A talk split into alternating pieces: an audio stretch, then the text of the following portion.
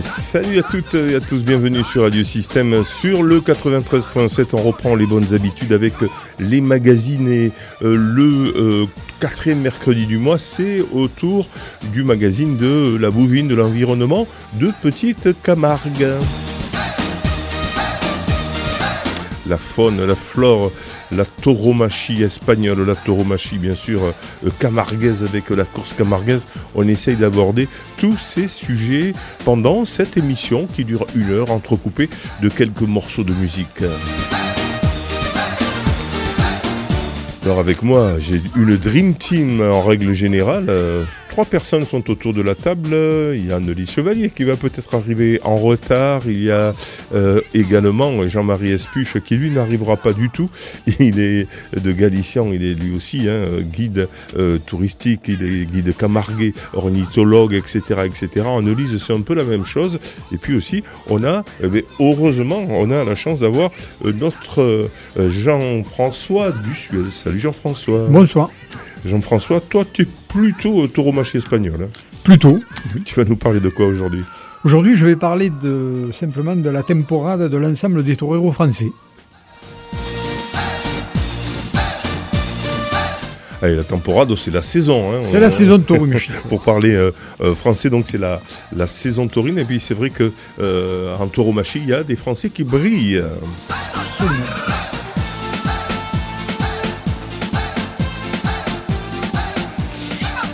Allez, on va aborder euh, dès, euh, ce, premier euh, sujet, on va aborder la thématique des 30 ans du centre de découverte du Scamandre. Jean-Marie, je sais pas si Jean-François, je commence. Jean-François, je sais pas si tu te souviens du centre de découverte du Scamandre. Est-ce que tu étais sur le territoire à l'époque? Oui, absolument, oui, oui, oui. Voilà, donc euh, c'était en 1993. Hein. Oui. Ça nous rajeunit pas euh, tout ça. Ah ben voilà, Annelise Chevalier euh, qui arrive en retard, comme d'habitude. non, non, non, non, non. Allez, donc on parle des 30 ans de découverte dentiste. C'est toujours à la limite, hein, mais c'est bien, Annelise, d'être venue en tout cas. voilà, on parle bien sûr du centre de découverte du Scamandre, c'est notre premier sujet. donc alors, de, quoi parle-t-on exactement Hein, sur, sur cette thématique. On a, euh, j'ai laissé traîner mon micro au cours de ces 30 ans. Il y avait du beau monde. Hein. Euh, je vous ai pas vu d'ailleurs, Annelise, tu n'as pas pu être là. Hein. Euh, oh, pardon, excuse-moi. Malheureusement, non, j'avais une autre manifestation en même temps. et voilà. Alors en fait, pour, pour en savoir un peu plus, il y avait Serge Colombo, bien sûr, Jean Denat, il y avait même la présidente de la, du département qui est, qui, est, venue exprès pour, pour ces 30 ans. Pierre Jomain aussi, qui est directeur du SCAM euh, qui, est nouvellement euh, élu, hein, directeur euh, du SCAMANDRE, je crois que ça y est, tu as mis ton, ton micro. voilà, donc, alors j'ai laissé traîner mon micro. On va d'abord écouter, j'aimerais écouter Jean Denat, qui fait son bilan. Il, a, il était à l'origine, plus ou moins quand même à l'époque. Hein, C'était Guy Roca qui était maire. Mhm. lui aussi était au conseil municipal. Il raconte ben, les débuts. il nous fait un petit bilan de ce qui s'est passé. Et ensuite, euh, ben, pourquoi pas, on en discute. 30 ans, mais écoutez, 30 ans, euh, je me dis que c'est vite passé, parce que je suis en forme, j'ai encore la passion pour ce territoire. Je mesure les, enjeux, ce qu'il reste à faire, et à quel point euh, cet outil que nous avons bâti avec le Conseil général, moi j'ai fait partie, j'étais adjoint au maire de Guiroca à l'époque, de ceux qui ont rédigé les statuts de ce syndicat, qui traduit la volonté forte du conseil départemental de mener une politique publique de préservation de l'environnement en Camargue. Alors qu'on sait que traditionnellement, il l'a mené euh, en Cévennes. Et donc euh, le département s'est engagé et il a voulu s'engager euh, en prenant en compte l'avis des collectivités locales et donc ce syndicat associe le département aux huit communes qui constituent le périmètre de la Camargue gardoise. On appelait naguère petite Camargue et qu'on appelle dorénavant Camargue gardoise. 30 ans après, eh on mesure le chemin parcouru. On est nombreux aujourd'hui, de gens très différents. Ici, on a, on a croisé les publics. On a initié des politiques publiques, euh, par exemple le tri des déchets. Il a été initié ici avec des classes, avec des enfants. À l'époque, on n'en parlait même pas. Mais puis ici, on a engagé une politique de préservation de la biodiversité, de la qualité de l'eau, avec euh, des réussites et des échecs. On s'est engagé également dans euh, des études longues et des travaux coûteux dans le cadre du plan Rhône pour la préservation euh, des inondations. On a travaillé et mis en œuvre la directive européenne de l'eau.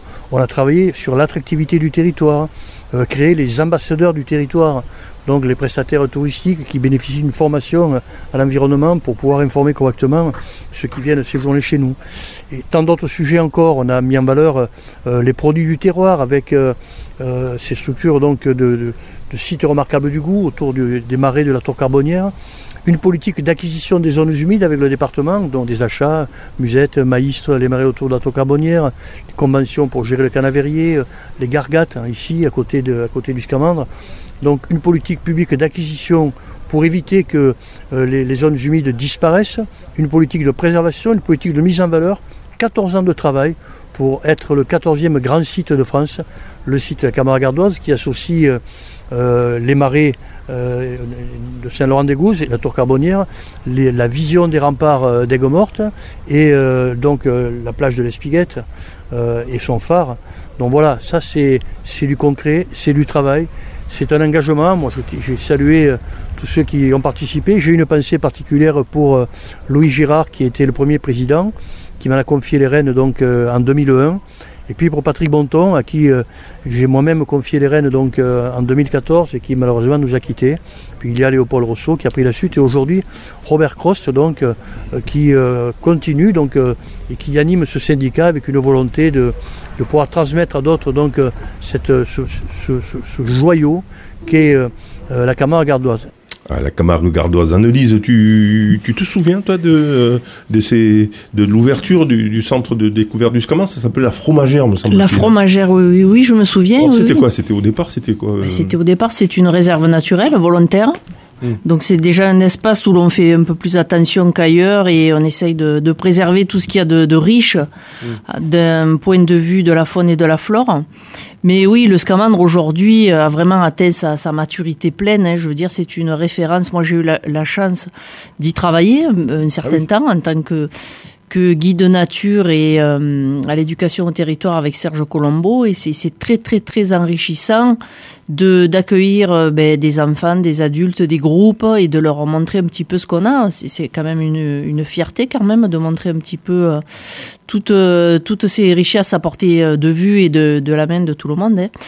Et effectivement, aujourd'hui, c'est vraiment une référence. C'est un endroit quand on veut euh, conseiller. C'est pas juste un discours. Non, non, non, non. Quand on veut envoyer des gens euh, qui sont pas d'ici pour découvrir, c'est un concentré de tout ce qu'on peut trouver d'intéressant pour montrer notre notre Camargue gardoise, notre zone humide. Et donc là-bas, il y aura tout. Il y aura les explications, il y aura l'immersion dans le milieu naturel avec les sentiers il y aura voilà vraiment. Et puis bon nombre de, de, de collégiens euh, de d'écoles primaires viennent régulièrement, hein, y compris d'autres régions. On va écouter tiens Serge Colombo, lui euh, c'est l'historique parce que ça a été un des premiers salariés qu'on connaît bien ici, ça a été un, un, des premiers salariés. Il raconte un peu, ben, je, je lui ai posé la question euh, des temps forts.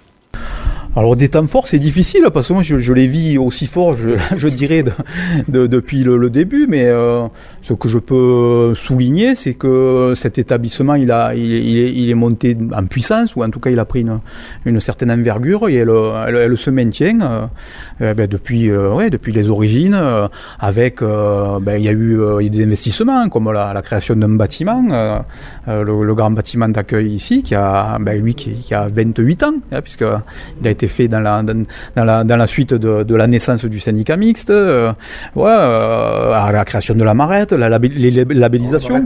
Voilà, la Marette à Aigues-Mortes, qui, euh, qui est notre lieu d'accueil, on va dire, euh, et qui a été... Euh, qui fait partie du syndicat. Ouais, ouais, carrément, oui, qui, qui, a été créé en fait avec l'obtention du label euh, Grand Site de France, parmi les 21 grands sites de France qu'il y a sur le territoire national. Donc la Camargue gardoise euh, a obtenu ce label, qui vient d'être renouvelé hein, tous les 6 ans, en fait, il y a cette labellisation qui est, qui est remise en jeu. Et donc la Marette, qui est aussi la maison du Grand Site de France, où on a un bel équipement pour accueillir les visiteurs. Votre moment fort, peut-être qui vous vient à l'esprit Ah oui. comme ça là. Ben là, bien sûr, ça fait partie de, de ce qui, à quoi je suis, je suis attaché, mais c'est pas, c'est pas, c'est pas moi la question en fait. hein. Mais c'est vrai qu'avec le, ce syndicat mix, on tient toujours à, à faire le parallèle entre les, les, les- les humains et la nature, les métiers, les activités humaines, les, les activités traditionnelles. Et c'est vrai que sur notre territoire camarguais, tout ce qui, euh, tous ces métiers euh, de sagneurs, de manadiers ou des activités de loisirs, de chasseurs, de pêcheurs, ont contribué à l'entretien de ces espaces, à les valoriser. Et pour, pour citer une activité importante, donc celle qui est en lien avec les manades, c'est la, euh, la mise en place des arènes ici du bois qui ont servi pendant des années, qui viennent d'être réhabilitées. Donc ça, c'est quelque chose, je dirais, euh, de remarquable, que cet établissement public mette les moyens pour, euh, promouvoir euh, la bouvine, alors que ça ne serait pas dans ses obligations, hein, on pourrait dire, euh, en tant que protecteur de la nature. Mais ici, nos décideurs ont bien pris en compte cette question-là. Donc on a ces arènes, des partenaires à la Fédé de course camarguaise, et, ça fonctionne bien.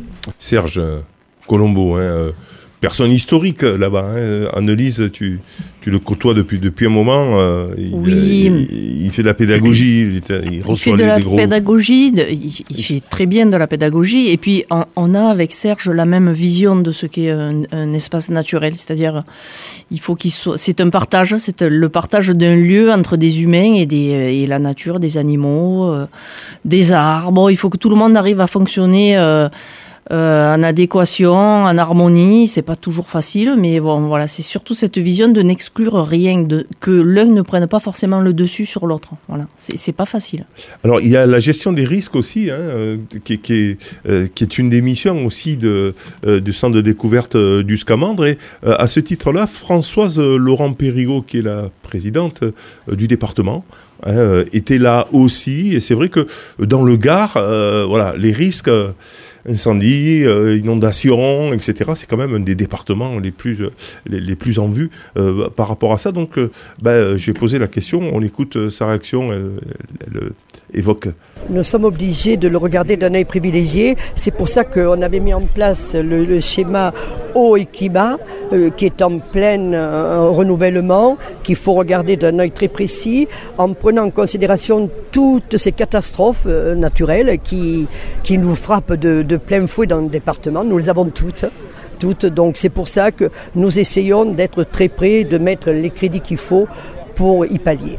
Un mot quand même sur, sur l'aspect pédagogique aussi hein, du, du, du centre de découverte du Camandre, qui, qui reçoit les collèges, qui reçoit les, les écoles primaires du territoire, et voire même du Gard. hein. Oui, il y a un aspect pédagogique qui est euh, euh, très important ici et c'est très bien parce que c'est la base. Sensibiliser les enfants sur tout ce qui se fait. Et voir tout ce que fait ici ce, syndicat, euh, c'est merveilleux et je pense que là, il faut peut-être mettre un petit peu plus d'accent sur euh, ces, ces animations. Voilà, tout à fait. Voilà, donc on pouvait ne pas, euh, ne pas donner la parole, en tout cas à, à- à la présidente. hein. C'est c'est important parce que le, le département a toujours été partie prenante. Hein. Annelise a financé dès le départ. Oui, oui, tout à fait. Et puis il y a une autre dimension aussi, euh, notre aspect qui est transversal finalement à toutes ces activités euh, du Scamandre, c'est euh, le maintien de la culture, euh, la culture provençale, camarguaise, languedocienne, à travers la langue. Tout à l'heure, on a entendu Serge Colombo qui parlait du, de l'inauguration du bouaou. Alors ici, dans le Languedoc, on dit bouaou, le V, il est passé à la trappe, contrairement aux Provençaux, où nous, en Camargue et en Provence, on dit bouvao. Mais c'est exactement la même chose. Et ce qui me réjouit, moi, et qui me donne un petit peu euh, d'aide, finalement, dans, ma, dans mes démarches de militantisme pour la langue, c'est que l'inauguration de ce bouvao a été faite en grande pompe, hein, avec des élus de la région, de, de- du département et de partout, des, des personnalités. Et sur les cartons d'invitation, il était question d'inaugurer le bouvao, bien sûr. Le bouvao. Et donc, euh, c'est pas un mot français, et c'est en toutes lettres sur euh, les euh, actes officiels, je dirais. Et donc, c'est une façon de promouvoir de façon euh, euh, vraiment ouverte et, et officielle la, la langue provençale. Voilà. Voilà. Donc, donc tu enseignes je, euh, toutes les, les, les subtilités, hein, Annelise. Euh, tu nous en parleras peut-être tout à l'heure. hein. Tu disais qu'il y avait le- euh, une, une ouverture de. La reprise La- des cours. la- voilà, la reprise des cours sur, euh, sur Vauvert. Oui. D'accord. Parce que je, je crois que tu étais aussi. oui, oui, au Sainte-Marie de la Mer. Au Sainte-Marie de la Mer aussi. Hein, sur, tu fais des, des, cours de provençal. Euh, pour, pour, finir ce sujet, euh, Pierre Jomain, hein, c'est le nouveau directeur donc, du centre de découverte du Camargue. Je lui ai posé la question comment il voyait à l'avenir finalement euh, ce centre de découverte avec tous les enjeux euh, que, climatiques, etc., euh, de préservation de l'environnement. Donc, eh bien, écoutez, Pierre Jomain. Alors, le, le, centre peut continuer à jouer un rôle qu'il joue historiquement, c'est-à-dire l'endroit où tous les acteurs se parlent.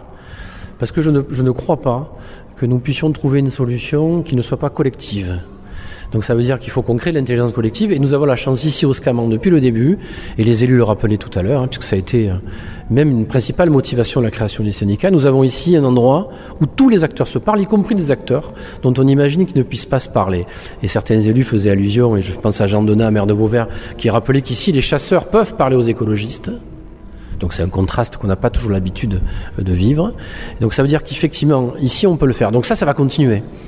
Parce que dans une, situation où il faut tenir en compte de beaucoup de paramètres. On est toujours plus intelligent à plusieurs, c'est une règle. Et donc, euh, créons de l'intelligence collective, et ici on peut le faire.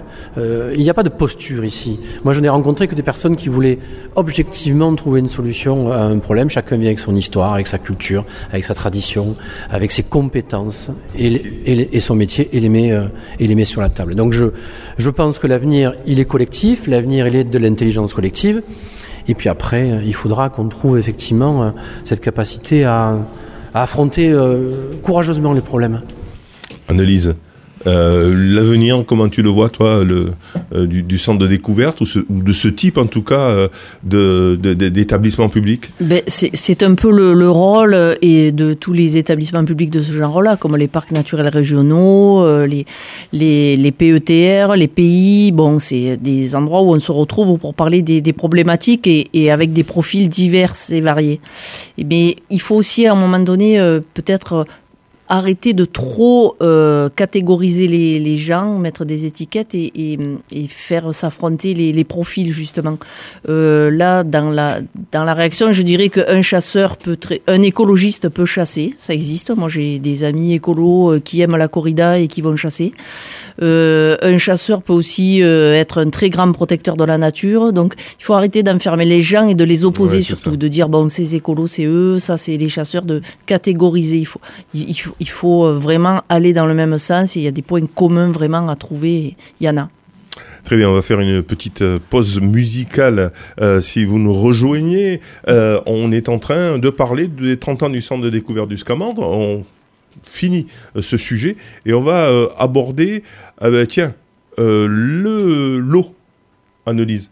Ça te concerne toi aussi, hein, l'eau, puisque tu es chargé de mission à la communauté des communes de Petite Camargue pour les marais de Galician et Vauvert. On va voir que c'est pas aussi évident que ça. J'ai en interview Nicolas Bonton, Ouais, qui euh, est euh, aussi euh, responsable donc de, de cette de l'eau sur sur le, le SAGE avec aussi Ameline hein, qui qui est du centre de découverte du Scamand donc on, lâchera quelques quelques interviews et analyses. Tu réagiras bien évidemment sur l'importance de l'eau. On se rend pas compte de l'importance de l'eau sur ce territoire et c'est tout c'est tout l'objet du débat. Juste après on se fait un petit Chico the, the Gypsy. Amor de mi amore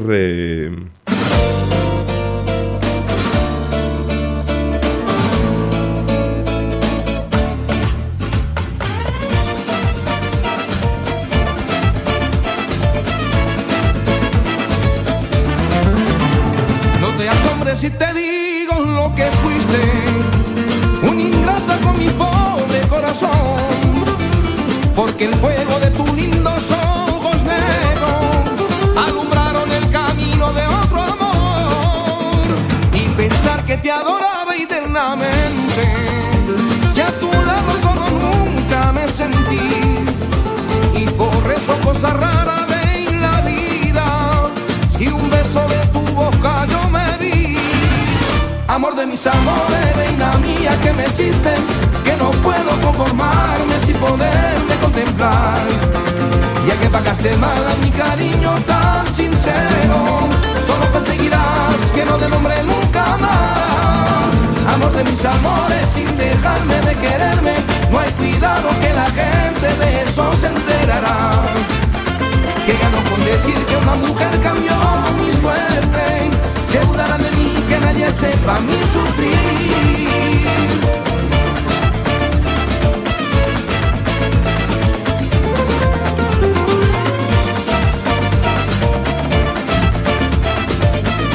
Qu'est-ce qu'on aime les Chico and Gypsy sur Radio Système, surtout dans l'émission Terra Nostre, tout le quatrième mercredi euh, du mois, on évoque les problèmes liés à l'environnement, euh, à la bouvine, enfin pas forcément des problèmes d'ailleurs, hein. on informe aussi sur tout ce qui se passe sur la bouvine, sur la tauromachie espagnole, avec Jean-François Dussuel qui nous parlera juste après le sujet que nous allons aborder, qui nous parlera des toreros français, voir comment ils se sont comportés ces toreros français pendant cette temporada 2023. On parle de l'eau. Euh, maintenant, tiens, Nicolas Bonton, que j'ai rencontré aussi au cours des 30 ans euh, euh, du Scamandre, s'occupe plus spécialement avec Anneline ben, des problématiques de l'eau sur le territoire de Camargue et surtout de la Camargue gardoise.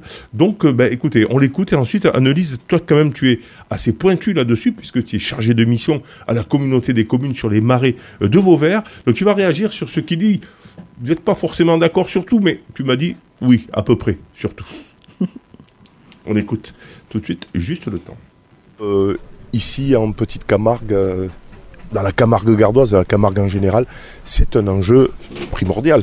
Quel est le rôle de l'eau sur, euh, ce territoire? Ah, le rôle de l'eau, il est essentiel, il est structurant, il structure la vie des, hommes sur ce territoire il structure aussi la biodiversité, hein, toute la richesse que l'on connaît dans ces milieux naturels.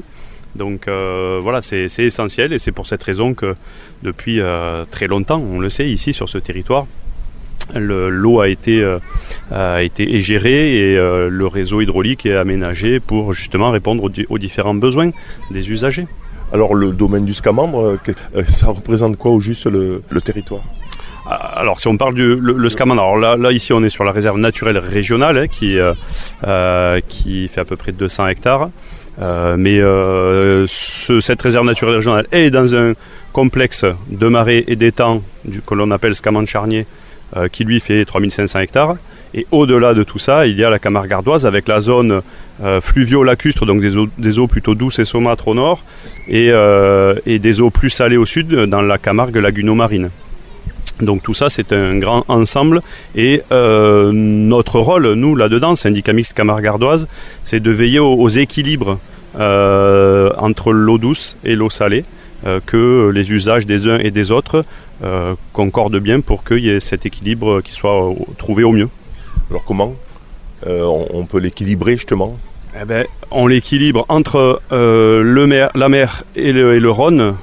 donc la gestion et les apports d'eau douce du Rhône qui sont gérés souvent par les agriculteurs. Voilà, c'est de l'eau douce qui rentre dans le système pour développer l'agriculture notamment et les milieux naturels. Euh, avec des apports importants dans, toutes, dans toutes ces zones-là. Euh, et on a aussi au sud la, gestion de l'eau de la mer avec les salins, hein, qui ont besoin, eux, pour la production de sel, évidemment. Et donc, euh, toutes ces eaux peuvent, à certains moments, rentrer en confrontation quelque part, mais en fonction de l'usage que l'on que l'on en fait, la gestion que l'on a des martelières, euh, du réseau, des stations de pompage, etc. On arrive à trouver euh, cet équilibre puisque ben, côté salin, ils sont euh, à peu près, je dirais, cloisonnés et fermés avec un accès immédiat à la mer puisque l'eau de mer rentre et elle se concentre pour produire le sel. Et sur le reste du delta. et de ce territoire, on a l'eau qui arrive du Rhône, ou aussi euh, des cours d'eau. Hein. On a aussi de l'eau du Vistre euh, et du Vidol qui se jette dans le canal du 7. Donc euh, le canal du 7 joue aussi un rôle d'artère au nord du territoire. Donc voilà, il y a cette bonne gestion qui est historique et qui doit être organisée.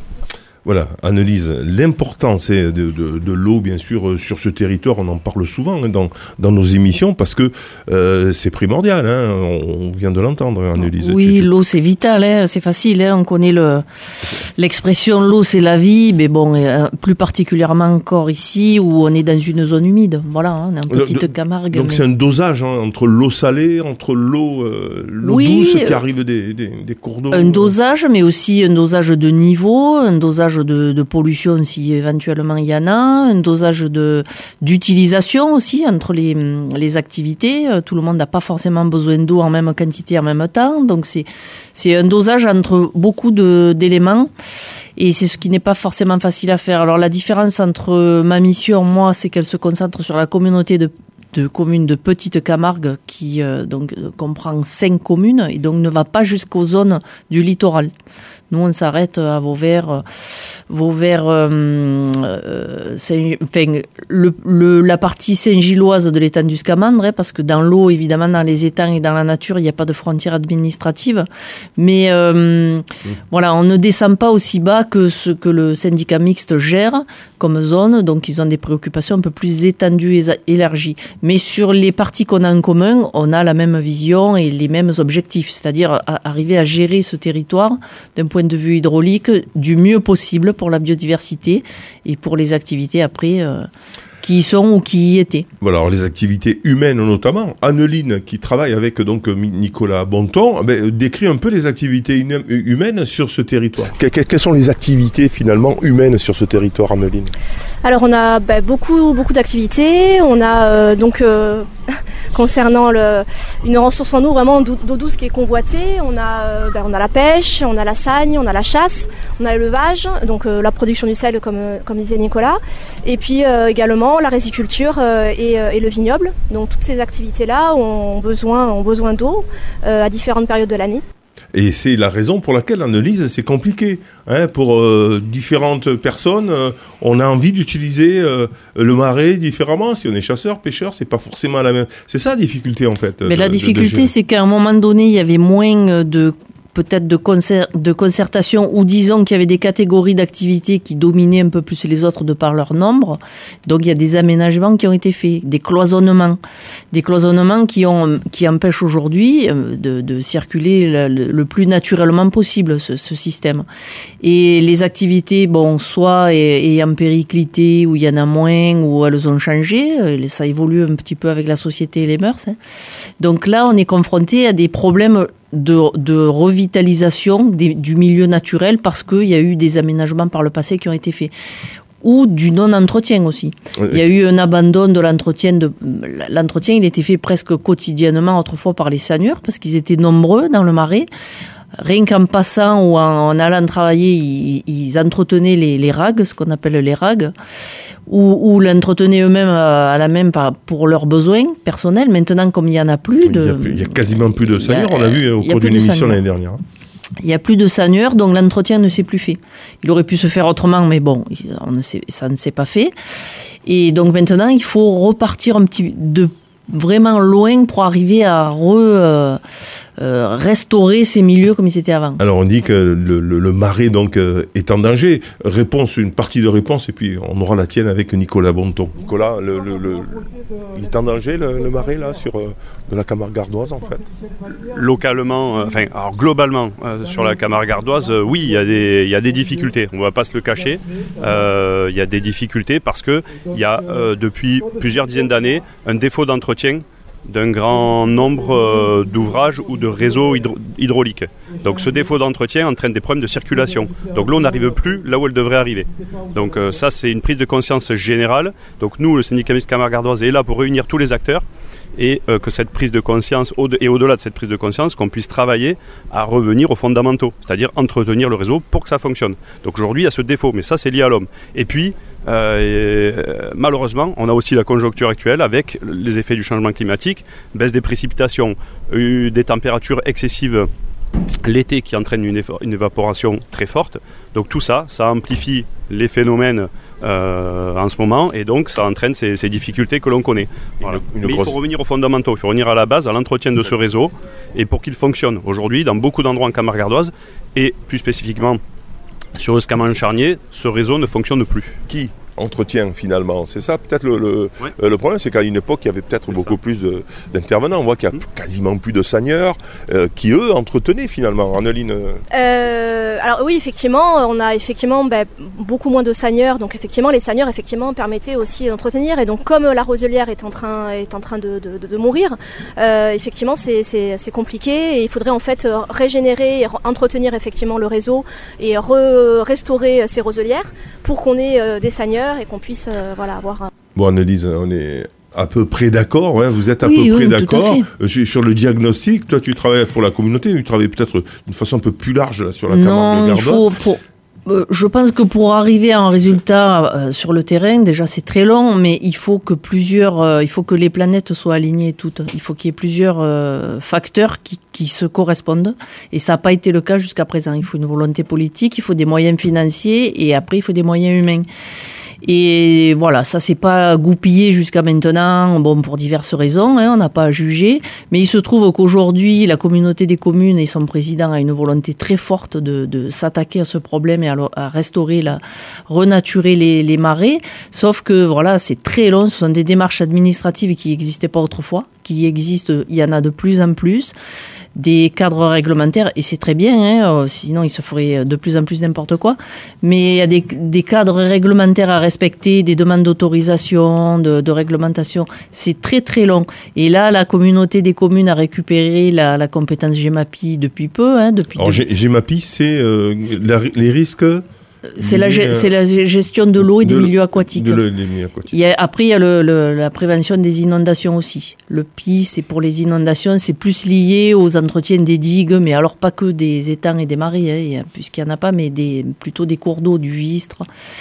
Et euh, là, bon, la communauté des communes, c'est que depuis 2020, elle a la compétence effective depuis 2018, mais s'il est attelé réellement, il faut que tout se mette en place, c'est assez long, depuis 2020, donc c'est assez récent. Et trois ans, c'est très peu pour arriver à se faire, à faire concerter tout le monde et à trouver des moyens. euh, des, des Il y a- il y, urgence ou pas? Il y a urgence. Alors après, il faut savoir que c'est un milieu naturel qui est en train d'être remplacé par un autre. C'est pas comme s'il y avait Oui. une pollution d'un coup qui était arrivée. Oui, c'est oui, la nature qui est, en train de changer. train de changer. Le changement climatique, bon, on y peut, mais nous, à notre échelle, on n'y peut rien. Et il fera encore de plus en plus chaud et le sel va encore de plus en plus euh, remonter. Donc ça, ce sont des éléments contre lesquels on ne peut pas grand-chose, nous. Après, on peut gérer différemment. Et le but, c'est vraiment d'arriver à, revenir à un milieu naturel qui se satisfasse en lui-même. La nature, elle est quand même un peu résiliente, quand même. Elle peut supporter beaucoup de choses. On le voit, il y a eu de gros incendies l'été dernier dans la montagnette, euh, où c'était, on s'est dit, il faudra 30 ans avant que ça revienne comme avant. Mais en fait, non. Moi, j'y suis allé euh, dernièrement. On voit le vert revient. euh, donc c'est la parfois plus agréable. oui, oui, la nature, elle est très résiliente. Donc là, il se passe un truc qui lui fait pas forcément du bien, c'est autre chose qui la remplace. On est là pour essayer de faire en sorte que ça revienne au mieux, mais le marais, je pense pas qu'il qu'il disparaisse. Voilà. En tout cas, il sera différent avec il peut, une, mais euh, une- on va essayer de faire euh, en sorte que non. Il sera différent avec une biodiversité euh, peut-être différente, euh, ça il faut l'accepter. Tiens, sur la salinisation, justement, on écoute Nicolas Bonton et c'est son dernier interview là-dessus.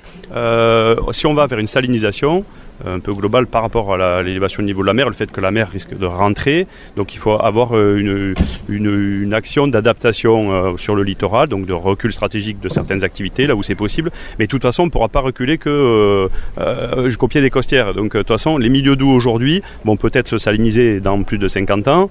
Euh, donc on va perdre des milieux doux, mais on aura des milieux salés à la place. Donc ça reste toujours des habitats intéressants. Mais ce qu'on risque de perdre globalement, c'est la biodiversité. Parce que ce qui fait la biodiversité sur la Camargue et la Camargue ardoise, c'est justement cette, euh, ces eaux douces et ces eaux salées qui font cette richesse. Si on n'a plus que des zones salées, ben, il y aura des, il y aura des choses, il y aura toujours des oiseaux, euh, une végétation qui s'exprimera euh, naturellement, mais il y aura moins de diversité, donc ça sera moins riche.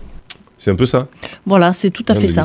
C'est tout à fait ça, sauf qu'on a les moyens quand même sous la main de pouvoir pallier à ça, c'est-à-dire qu'on a un accès au petit Rhône qui est de l'eau douce hein, globalement. Euh, donc pour arriver à adoucir un petit peu quand c'est trop salé, tout ça. Sauf que tous ces ouvrages ne sont pas forcément gérés par les mêmes personnes. Il y a les ASA, il y a les propriétaires privés, il y a les, les, collectivités. Et, et voilà, c'est là où est la difficulté. C'est arriver le bon sens, je pense que tout le monde l'a, mais pas forcément au même moment et dans les mêmes... euh, Donc euh, voilà, il faut arriver à, à faire en sorte que tout le monde ait envie de faire la même chose au même moment. C'est ça la difficulté. Allez, euh, on- pour finir quand même, parce qu'il me restait un, un petit son là de Nicolas et de Anneline donc du, du syndicat mixte, et tu donneras ton avis tout à l'heure. Eh ben, dans 50 ans, comment voit-il euh, le, le, le- le marais hein, que- que- que- Qu'est-ce qui va se passer? C'est assez compliqué. On espère euh, bah, qu'il sera, de meilleure qualité et qu'on aura mis en place les actions nécessaires pour pouvoir le régénérer, qu'on aurait de, de- de- de bonnes roselières, hein, une qualité des eaux plus, plus, plus voilà. plus- Nicolas, on parle de, on, parle euh, de, territoires qui seront forcément sacrifiés, pas le parce qu'ici vous allez faire ce qu'il faut. On ne pourra pas contrecarrer tous les effets euh, de, voilà, de, ce qui, de, ce qui a- de ce qui se met en place actuellement. Donc, euh, notamment, il y a ces changements climatiques qu'on évoque, la montée de la mer, la pluviométrie qui, évolue, etc. On on pourra pas tout contrecarrer. Mais le tout, c'est de pouvoir. Il y, aura, il y a un mot, de toute façon, dans 50 ans, il va falloir s'adapter, de toute façon. Alors, il faut construire aujourd'hui, avec tous les acteurs du territoire, la façon dont on va s'adapter.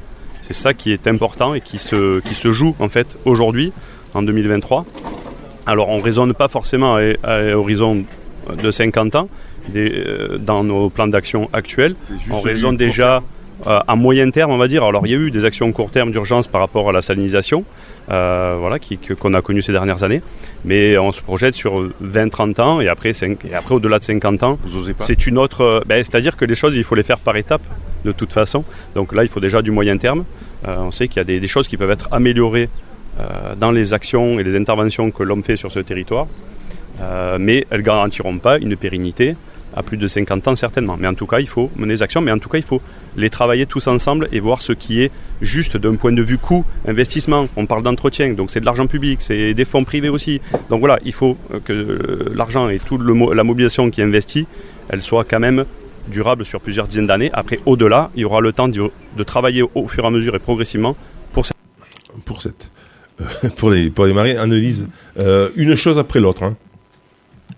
Oui, euh, non, mais dans 50 ans, alors, il y, y a quand même les, les impacts, comme on disait, naturels, climatiques, Mm. contre lesquels on est, on est un peu impuissant, mais il y a aussi les actions, euh, les, les mauvaises actions portées par l'homme, comme les espèces exotiques envahissantes.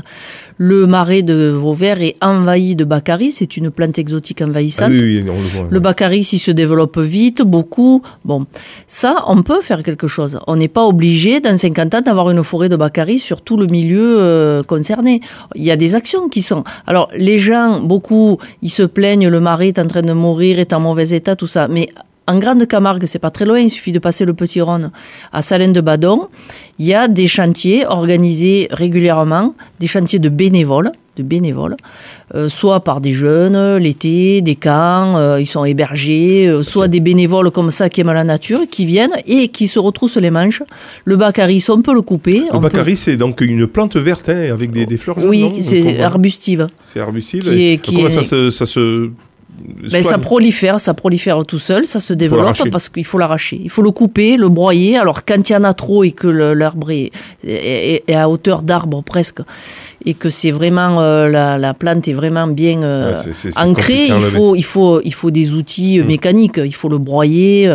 Mais sinon, à pris à l'état vraiment de début, on peut faire des arrachages manuels, on peut faire des coupes à 10 cm de hauteur avec des des outils ou des tronçonneuses ou et tout ça le broyer, mettre. Il y a des actions, on peut arracher le le le Parce que ça étouffe, ça étouffe le, le- le milieu quand même. non, ça remplace. Ça l'étouffe pas parce que c'est à terre, mais ça remplace, euh, ça, ça, ça s'infiltre dans, dans la roselière, dans les tamaris, ça remplace. Et c'est pas, c'est pas quelque chose qui est naturel, c'est pas d'ici, c'est pas endémique. Et euh, pareil pour la jussie, on peut l'arracher à la main. La Donc Jussie la jussie, c'est une plante qui recouvre le, le plan d'eau et qui après euh, entraîne un manque d'oxygène de tout ce qu'il y Ah, a. mais C'est pareil que. C'est très joli, hein, c'est, ça décore les aquariums avec des jolies plantes jaunes, mais ça, ça recouvre complètement après le milieu. Donc les gens qui se plaignent, le mari meurt, tout ça, on peut organiser, et moi pourquoi pas, je, je, je vais y songer. Ça fait partie de ma mission, des petits chantiers comme ça de bénévoles pour aller essayer d'entretenir euh, le marais, parce qu'à deux ou à trois, c'est pas possible.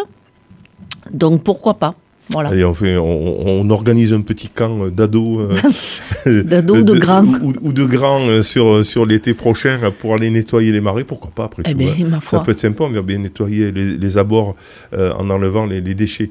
Merci en tout cas, Annelise, tu restes avec nous parce que Mm. on fait une petite pause et puis euh, il y a euh, euh, Jean-François qui va nous parler euh, de- des toreros français. Comment se sont-ils comportés durant la euh, temporada 2023 On parle bien sûr de, euh, de, de- de corrida. Et juste après, on a un autre sujet. Après sur, ben tiens, les manadiers qui sont en colère, qui sont très très inquiets et qui euh, disent il faut faire le ménage chez nous, il faut faire le ménage, il faut que les, les, les, les communes euh, prennent leurs responsabilités, sinon il n'y aura plus d'abrivado, il n'y aura plus de fête. Et ça, c'est un sujet intéressant aussi. Tiens, allez, quelques secondes de passe au double et ensuite on passe juste pour que euh, Jean-François se mette en place.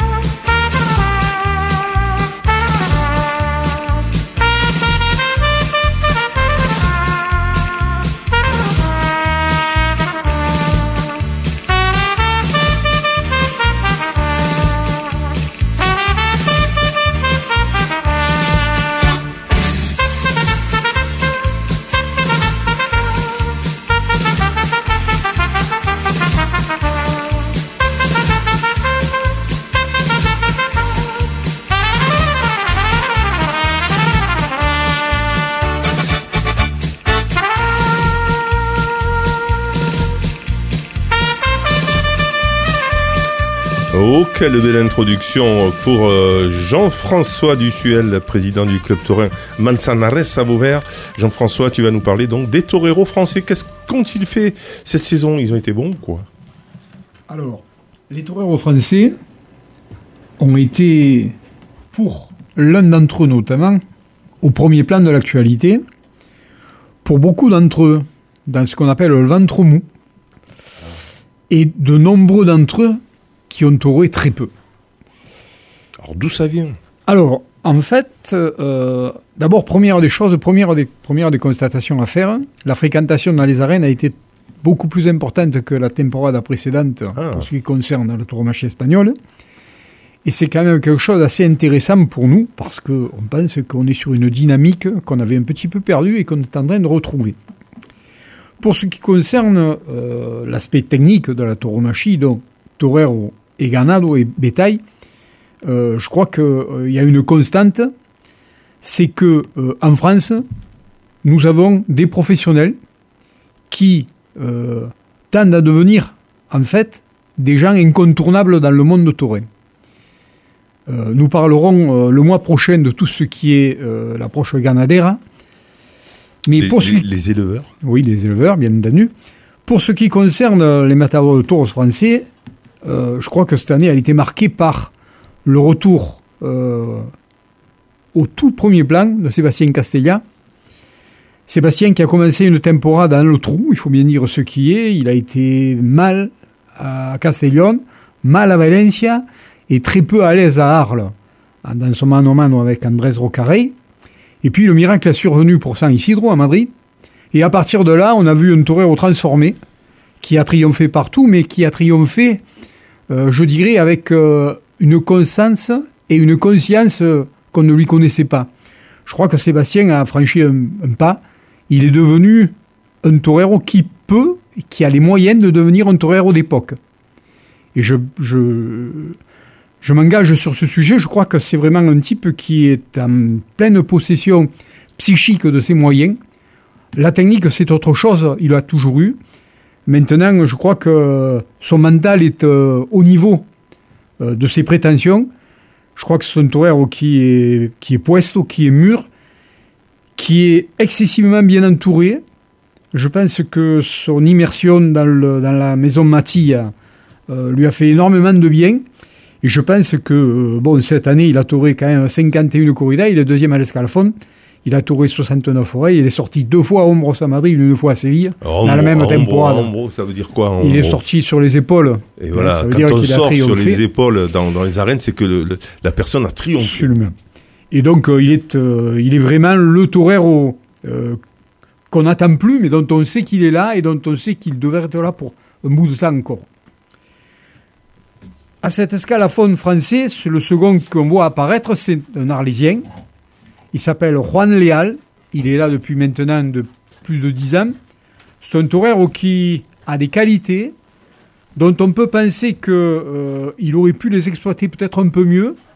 Il a une chance, c'est qu'on le trouve lui dans le circuit espagnol, c'est-à-dire qu'il est apodéré à la fois par Manuel Amador, qui est un ancien torero d'Albacete, et, et, Simon Casas, qui arrive à le glisser quand même dans pas mal de, de ferias espagnoles, et ça c'est un bien, parce qu'on va voir que pour les autres derrière, c'est beaucoup plus compliqué.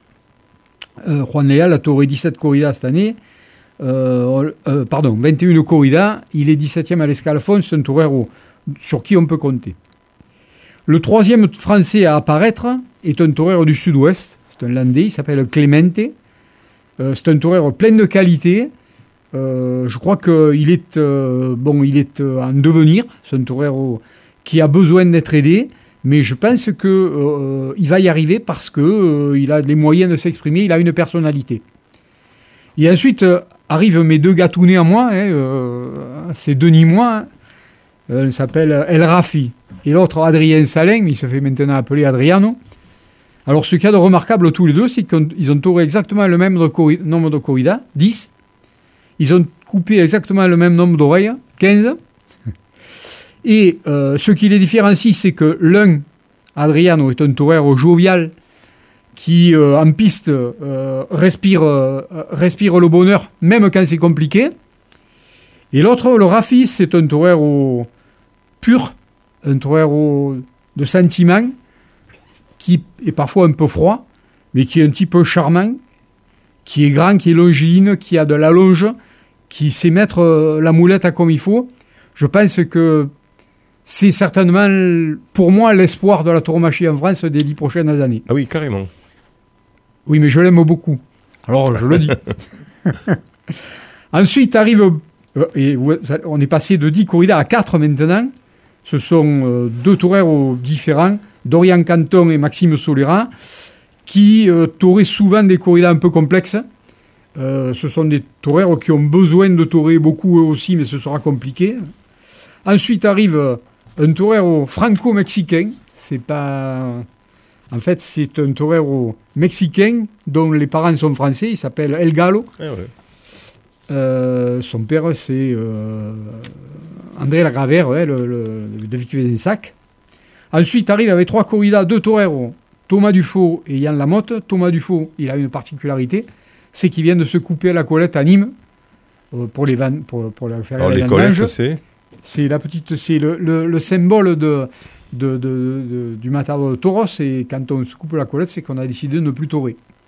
D'accord. Donc euh, il a fini sa vie professionnelle Ok. à Nîmes au mois de, au mois de septembre. Donc il a coupé la, la petite, euh, c'est quoi C'est une petite, C'est oui, euh, c'est une petite queue. Que, une alors, petite c'est- queue. Voilà, ils se mettent une petite. auparavant, c'était les Et cheveux. quand on la coupe, c'est qu'on a fini. C'est c'est carré. D'accord. Oui. Analyse, j'ai pas. C'est pas les cheveux. C'est pas les vrais cheveux, je Non, croyais, c'est moi. plus les vrais cheveux. Ah, d'accord. Ça a été longtemps les vrais Mm. cheveux.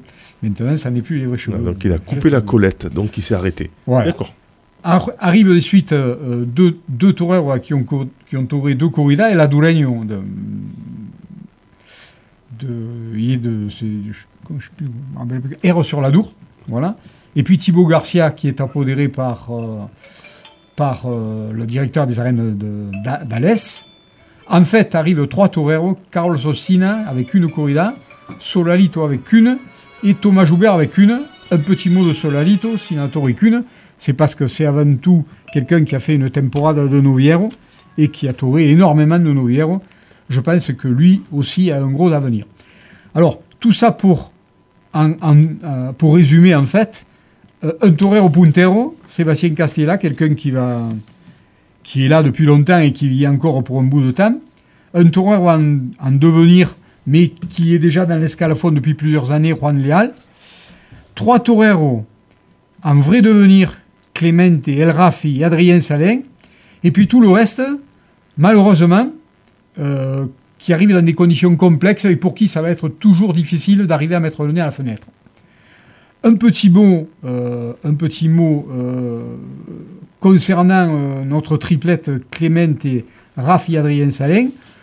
Je crois que euh, leur gros handicap aujourd'hui, c'est de torer quasiment exclusivement en France, ce qui est un vrai problème. Ah Il faut arriver à franchir les Pyrénées. Oui, ça c'est clair. Euh, c'est compliqué pour eux. euh, on se rend compte que s'ils avaient ce petit coup de main supplémentaire, ils seraient quasiment au double de, de corrida torée et ils auraient un nom qui résonnerait un peu plus sur le monde de la planète tauromachique, ce qui à l'heure actuelle n'est pas toujours le cas. Ça en fait des taureaux régionalistes, ce qui est un petit peu dommage. Sachant que néanmoins, ils tauraient aussi bien dans le sud-est que dans le sud-ouest, ça permet déjà d'ouvrir un petit peu des frontières. hein. Voilà. Donc voilà où on en est pour ce qui concerne euh, nos toureurs au 2023. Euh, on verra le, le, le ganado, le, le bétail, le mois prochain. On a eu cette année une découverte extraordinaire. Je le dis d'ores et déjà, et je vais en parler beaucoup. C'est la corrida extraordinaire que Robert Marget a lidiée à Madrid. On va essayer de la voir ici. Euh, je crois que bon, euh, oui, on va essayer de la voir. C'est, euh, c'est une, il a fait une, temp- il a eu une temporade, enfin une saison extraordinaire. Mais C'est des euh, taureaux espagnols qui sont élevés euh, oui, sont- en France. Oui, forcément, hein, oui. Ils sont, ils sont À élevés au. Monteil. Où ça? À Floridode. Ah oui. Au Monteil, une Ah ouais, magnifique euh, propriété. Ouais, non, non, mais Robert a, je crois qu'il a, il a atteint un sommet, mais comme il n'est pas le seul et qu'il y a beaucoup de, de- de- de bétail de, de garantie en France, et que 2024 est une année où le bétail va manquer partout, je crois que les gardiens français ont un gros, gros challenge à jouer. Très bien, merci. Euh, pardon, il n'y avait pas dans les toreros, il n'y a pas le fils de Marie-Sara aussi? Il est non, euh, euh, on en parlera. Il est noviero. Ah d'accord, d'accord. alors ai un- c'était une torera Oui, qui est célèbre, à cheval. hein, à cheval. à cheval, C'est pour ça, Oui, j'en ai entendu parler, mais je ne savais pas où il en était, Lalo, d'accord. il n'a pas pris l'alternative, donc là, aujourd'hui on a évoqué uniquement d'accord, que les matadors de tours, Mhm. et Lalo on en parlera quand on parlera des novières. Merci. En tout cas, euh, Jean-François, on- peut-être Robert Marget sera là, l'éleveur de taureaux espagnols, euh, dans notre prochaine émission. On essaye de l'avoir. Hein. Allez, on s'écoute, tiens, Rikun, juste quelques... Une, allez, 30 secondes, une minute, c'est notre chanteur régional, Mon Petit Village. Il parle de Pérol parce que il est de Pérol. Et ensuite, donc, on va rapidement euh, en- attaquer la troisième thématique qui est les manadiers en colère contre, euh, parfois, les communes et parfois aussi leur propre euh, confédération, si je puis dire. Il y en a qui jouent pas le jeu, ils le disent, et ça, euh, c'est vraiment, c'est rare hein, en règle générale.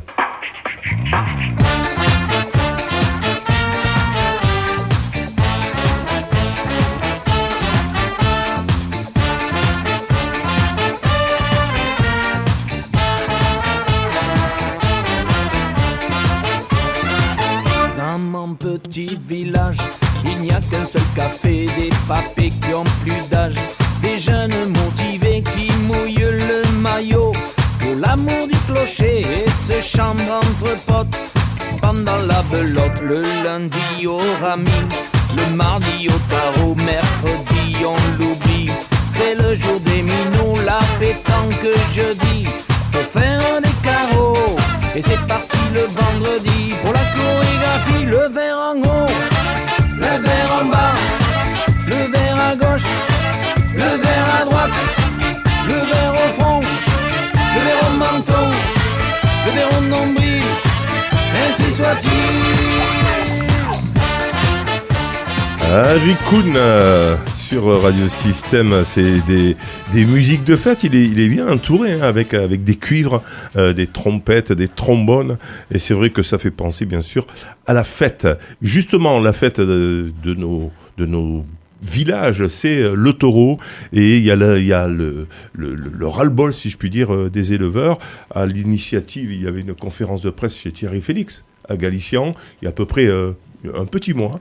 Euh, un petit mois, donc on s'est rendu là-bas, bien évidemment. Il y a toute la presse qui était réunie à l'initiative euh, donc de Monsieur Brundu, le président de la communauté euh, des communes. Et puis, voilà. Alors il y a un problème d'assurance, mais aussi un problème de comportement. Alors le problème d'assurance, c'est pas tout à fait nouveau. Il y a Béranger Aubanel, tiens, qui lui a pris la parole au cours de, cette conférence de presse, et donc il, pose le problème aux journalistes qui étaient ici présents. Voilà, je suis manadier, je suis vice-capitaine de la Nation Gardienne donc, et euh, vice-président de la Fédération des maladies. Donc l'origine de tous les problèmes d'assurance viennent du Code civil. Qui nous rend responsables systématiquement en cas d'accident euh, lorsqu'un taureau percute euh, euh, souvent un spectateur qui est sur le parcours. Et il y a trois articles de la Constitution du Code civil, 1385, 1242, 243, qui, lorsqu'il y a sinistre, les assurances, souvent c'est même pas, on ne maîtrise plus, du moins nous en tant que manadier, c'est que la mutuelle du sinistré attaque directement le manadier et il paye systématiquement. Ce qu'a fait Groupama en 2019 lors de la crise des assurances, c'est qu'il y a eu, on va dire, on a à peu près un porte, Groupama a un portefeuille de 60 manadiers, euh, le reste partagé entre Allianz et AXA, Swiss Life. Et aujourd'hui, euh, comme l'a expliqué André Brunru, le président de la communauté commune Petite Camargue, un euro versé par les manadiers, ils en payent 18. Voilà. Donc ça, ça, pose le problème. En tout cas, ça, euh, met le cadre, Annelise. Hein. Ben, bien sûr, oui, oui. L'argent, c'est bon. Voilà, ça veut dire que euh, si euh, le manadier est seul responsable, ben, il va arrêter parce qu'il va pas pouvoir, ou en tout cas, il y a un certain nombre de manadiers qui vont carrément arrêter de faire les abrivades. Donc, Ah, ben, pour payer des assurances à ce prix-là, il faut vraiment faire beaucoup, beaucoup d'abrivades. Effectivement. Et si tu n'es pas assuré, tu peux pas en faire. Donc finalement, c'est un peu un cercle vicieux, se mord un peu la queue, le serpent, parce que si tu n'es pas assuré, tu en fais pas, mais si tu en fais pas, ben voilà, c'est euh, tu vis pas. Un assureur, tiens, il était présent au cours de cette conférence de presse, c'était Raymond Moureau euh, de Swiss Life, c'est un, des financeurs, bon c'est pas le principal, hein, un un des, euh, des financeurs, ex-financeur, donc euh, euh, assureur euh, des euh, manadiers. Il raconte un peu euh, comment ça se passe réellement, c'est assez intéressant. Il y a plusieurs problèmes. Ça veut dire que il y a 30 ans, quand on a commencé à assurer ces manifestations, on n'avait pas de sinistre parce que les parcours étaient ouverts. Et pourquoi euh, on n'avait pas de sinistre? Parce que c'était des manadiers, euh, des vrais manadiers. Les cavaliers, c'était des cavaliers assez impliqués. Aujourd'hui, comme on a fermé les parcours, on, on met n'importe qui à cheval dans un parcours parce que c'est fermé. Alors, le taureau passe devant et c'est là qu'on a des sinistres.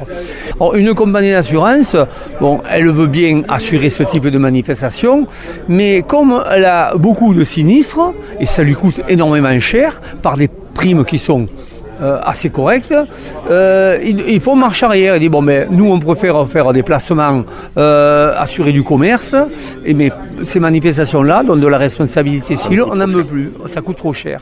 Il y a ce point-là. Après, dans les compagnies d'assurance, moi, euh, auprès de notre compagnie d'assurance, on avait des personnes en place, là-haut à Paris, qui sont parties à la retraite. Et les nouveaux qui arrivent, les nouveaux rédacteurs, ils veulent pas s'ennuyer avec ça parce que c'est quand même une grosse gestion. Donc ils disent, ben, nous on, lève le pied, on ne veut plus.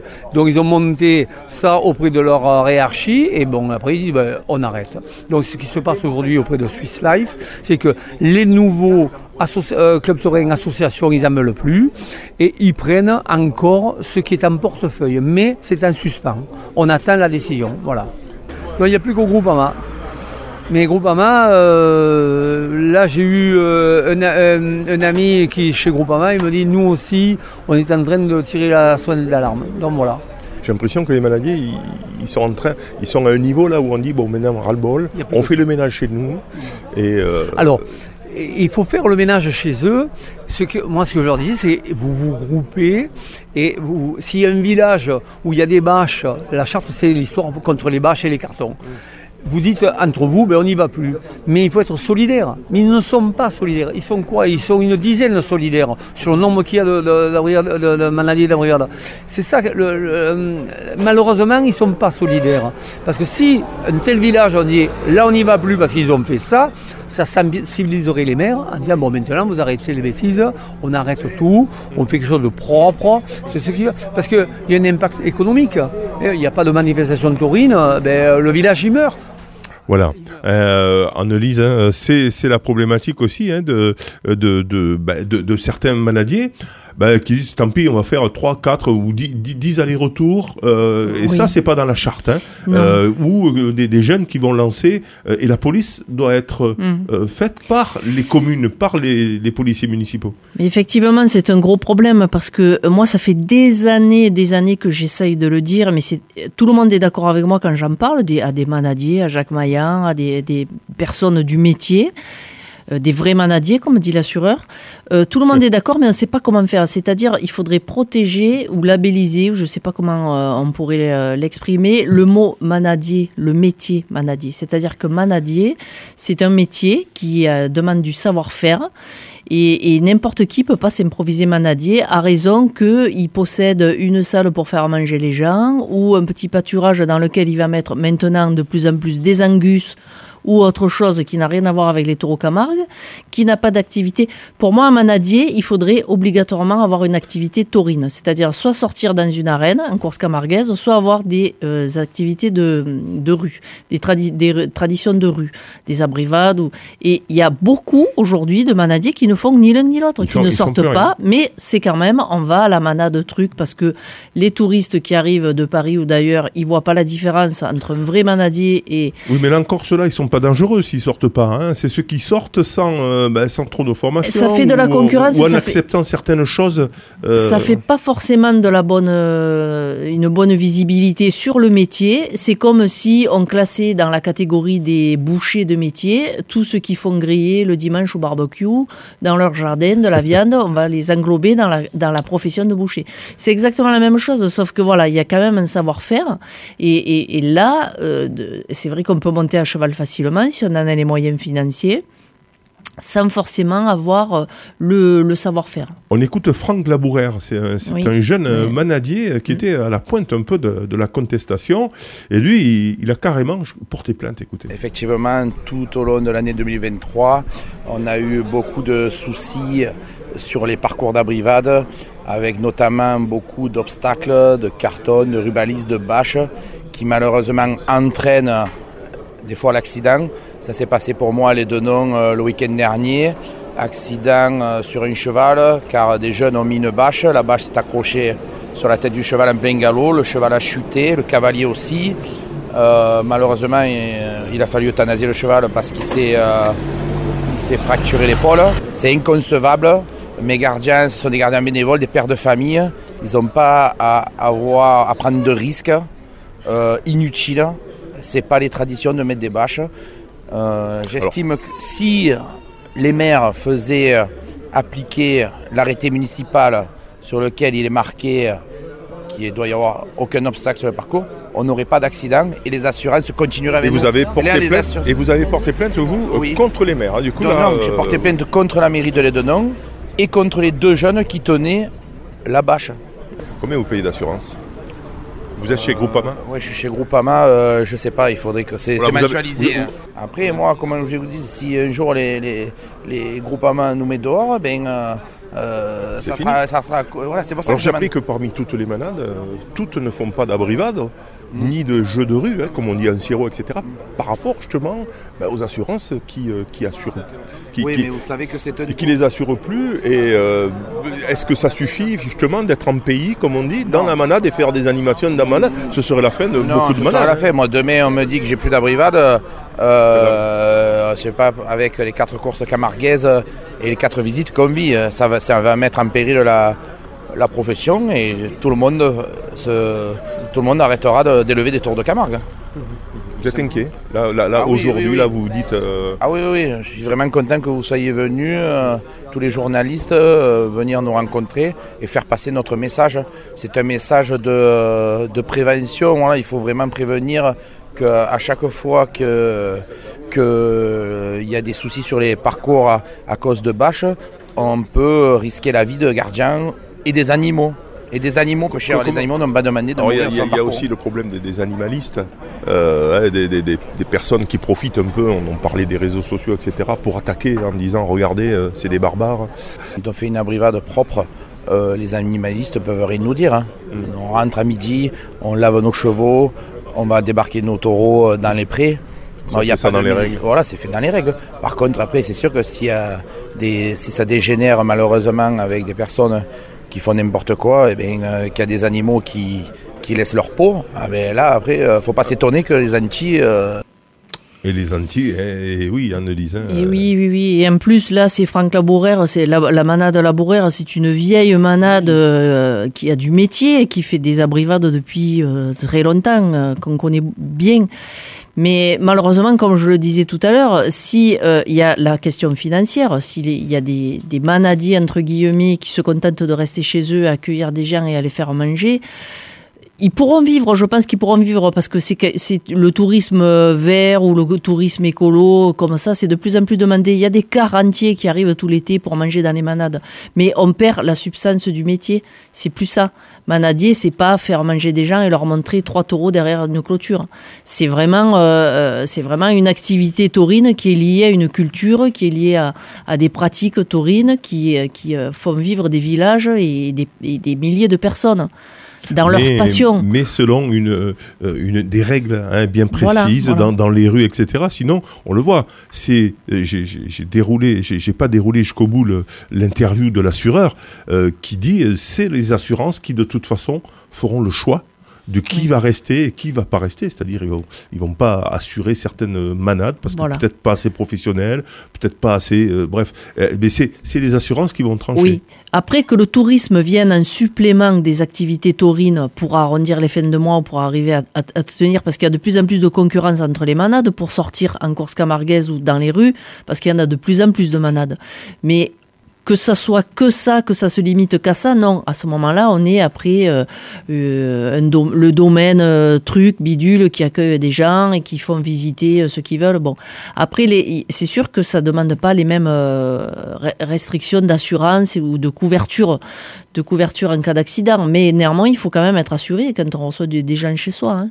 Ouais, les, les manadiers qui doivent être aussi, co- comment on dit, solidaires, parce que certains acceptent des choses qui ne sont pas dans la charte. Par exemple, de faire euh, 10 allers-retours dans une rue, on multiplie par 10. C'est un peu ce que disait l'assureur, euh, le, le, risque d'accident. Et ça, euh, dans la charte des, des abrivades, etc., non, c'est un passage, euh, à la limite d'eux, mais voilà, c'est comme ça.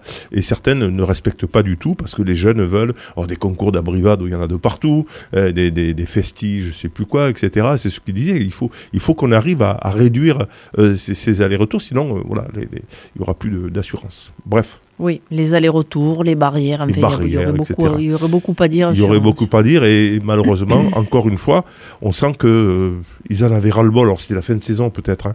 Il y a un mois, ils finissaient la saison, euh, beaucoup moins d'abrivades, etc. Donc ils étaient fatigués, mais inquiets quand même, tout de même. hein. Donc il faut, euh, il faut vraiment être attentif aussi à, à cette problématique parce que on est bien d'accord, Annelise, et on le répète tout le temps. euh, 100 euros, bah, il n'y a plus de petites Camargue, il n'y a plus de Camargue, il n'y aura que des moustiques. Ah ben oui. Et, voilà. Et nous. et nous. Mais peut-être que nous, justement, on, va partir du coup. donner nourriture aux moustiques. Et voilà, les, les gens euh, vont partir. Merci euh, Jean-François, euh, merci Annelise de cette belle émission. Tiens, moi j'ai bien aimé la- l'animer Paquito El Chocolatero. C'est notre, ben, ça fait des années, ça fait presque plus de dix ans que c'est notre générique. On termine là-dessus. Bye bye à tous. Au mois prochain, le quatrième mercredi du mois, rediffuser tout cela le dimanche matin, mais aussi le lendemain matin, le jeudi matin. Bye bye à tous. Arriba todo el mundo y a bailar un paquito de chocolate.